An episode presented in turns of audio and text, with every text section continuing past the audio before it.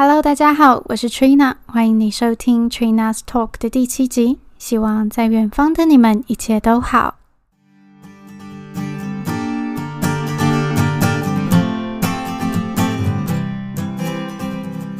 今天的节目想来聊聊我当初在英国找工作的心路历程，以及我做过的所有工作和我是如何抓住机会往上跳的。如果你是新听众的话，可能对我在英国生活的时间线比较不了解。我是二零一七年来到英国念书，二零一八年毕业开始工作的。算一算，我已经在职场快两年的时间。那我就把我在英国以来的工作经历，还有我是怎么找到工作的，跟大家分享。我的第一份工作其实是一份在冰淇淋店的打工。我会将它算作第一份工作，是因为那是我在英国的一个新起点，同事们也都是外国人，那就算是我在国外职场历练的第一步。这一份打工呢，其实来得很巧妙，是在二零一八年暑假时，因为那段时间研究生们是完全没有课的，大家都忙着在写论文。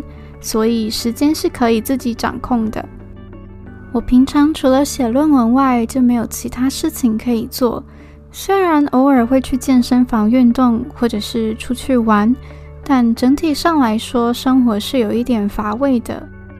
那就在有一次我去健身房运动时，当时我是有请一个健身教练。我们上课时，他就提到，其实他还有另一个身份，是一家冰淇淋店的人资经理。因为夏天的关系，所以那一阵子店里生意很忙，他们想要找 part time，我就说，诶，那我好像可以试试看。他听了之后很惊喜，也同意说让我先去做半天看看，看我能不能适应，就有点像是先试用的概念。于是我就真的去试做了半天，然后也顺利的通过考验，就这样开始我的第一份打工。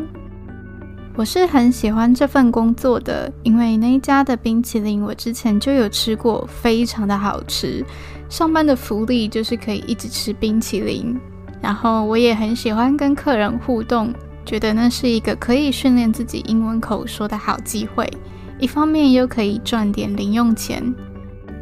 我若整天都关在房间里写论文，其实日子很枯燥的。那这份工作就可以适时的让我转换心情。在冰淇淋店打工的时间只维持了暑假三个月，从五月底到八月底。那夏季这个冰淇淋旺季结束后，我的论文也写完缴交了。在这之后，我就开始专心在找正职工作。那个时候压力很大，因为卡到在转换签证的过渡期，加上我跟我老公又在找房子。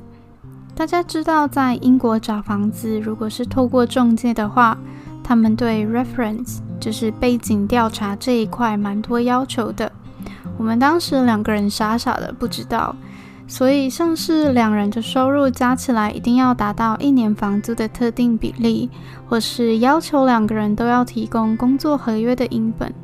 那我们又刚毕业，还在找工作，没有什么存款，这个条件当然就很难达成。所以我们后来就用一个网站叫做 OpenRent，那个网站上的房源大多是房东自己列上去的，所以不需要透过中介沟通。相对的，他们在 reference 这一块也比较弹性。话说回来，找房子的同时，我们也在投工作。那相信大家一定也知道，找工作不是说今天投了履历，隔天可以面试，后天顺利拿到 offer。这中间一定是隔了几个礼拜，甚至是几个月的时间。当我一心一意在找办公室工作时，还是要顾虑到现实层面的，所以我也投了一些 retail 的工作，因为我知道对我来说那是相对容易拿到 offer 的，也可以比较快开始上班赚钱。这方面进行的蛮顺利的，因为许多品牌的门市或百货人员都有特别想要会讲中文的人，所以工作机会很多。就在我毕业后的两个月，我正式的开始在伦敦一间百货公司内当柜姐。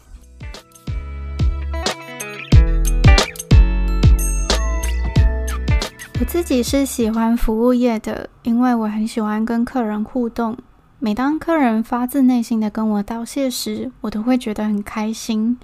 而且，服务业是一个很好历练自己 EQ 的行业。因为真的会遇到形形色色的人，友善的、讨人厌的、有礼貌的、态度很差的，尤其在百货公司内，那真的是人生百态啊。当柜姐的时间说长不长，说短不短，大概是四个多月。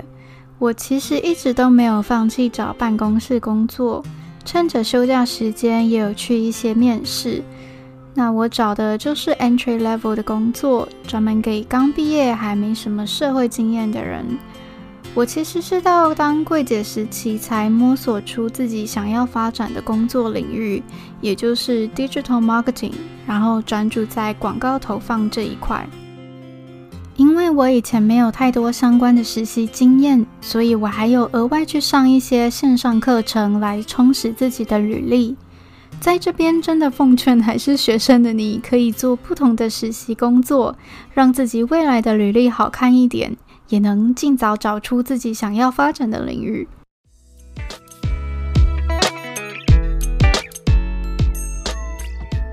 我的第一份办公室工作，其实是因为我主动 follow up，所以才有面试机会，最终成功拿到 offer。是这样的，有一次我在线上投了一间广告公司的工作，但是一直都没有收到下文，连一封履历投递成功的感谢信都没有。在大概一个多礼拜后，我就直接打电话去问，那当时人资跟我说，不好意思，我们这个职缺的面试名额已经满了，所以才没有回复其他申请者。听到这番话，我就想说算了，至少我对自己有一个交代。那过了一段时间后，有一天我接到一通电话，是那一间广告公司的人资打来的。他说：“哦，你之前刚好有打来询问这个工作面试，那现在 Assessment Day 那一天我们就有一个空位出来，你时间上可以的话，要不要来参加呢？”我心里是很惊喜、很意外的，当然是说好啊。谁也没想到，这个突如其来的面试邀请，就真的让我拿到一个 offer。这份工作让我受益良多，不但吸收到很多广告投放的知识跟实际经验，也在职场人际方面上学了很重要的一课。虽然我在那间公司只待了半年，但绝对是我人生中很重要的一个转折点跟职业发展的起点。坦白说，我自己没有很喜欢细谈这段过去，私人层面上是蛮不愉快的一个经验。工作层面上则是很不错，因为这份工作让很多猎人头顾问开始在 LinkedIn 上面敲我。半年后，我离开那间公司，透过猎人头顾问有了几场面试后，在短短的两个礼拜内就拿到自己满意的新工作 offer，顺利的转职成功。而这也就是我目前现任的工作，已经过了快一年的时间。这一路往上爬的经验或许没有很长，可是我已经觉得过了好久。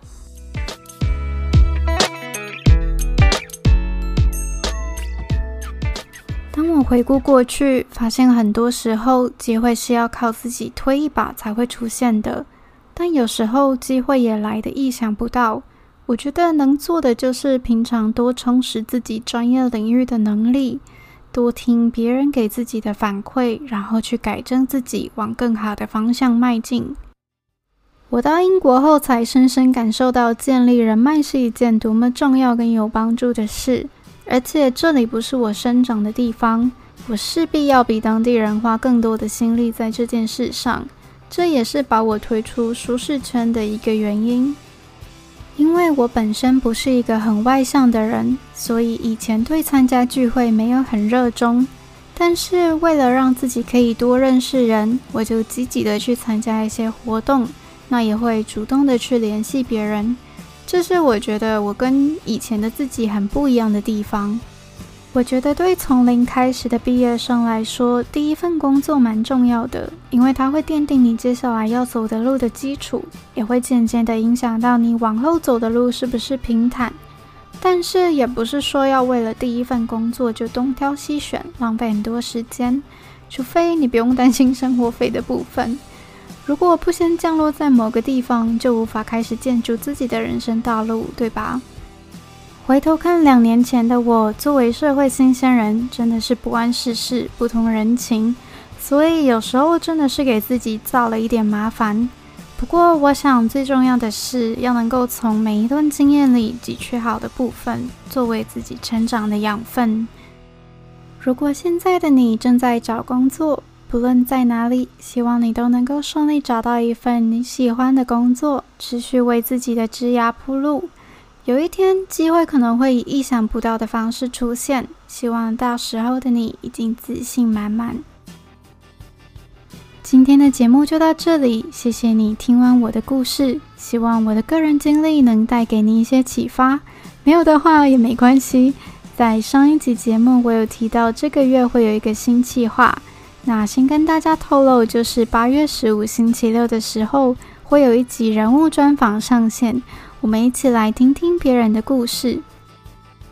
我们也在 Instagram 上，请大家搜寻 T R I N A S 底线 T A L K，follow 更多最新消息。还有我的 blog《伦敦女子记事》，网址是 T R I N A L I A N G dot com，里面会陆续做节目的延伸文章。如果你有任何反馈想告诉我，欢迎直接在 IG 上私信我。若喜欢这个节目的话，也请不要吝惜按下追踪或订阅按钮。谢谢你，我是 Trina，我们下次见，拜拜。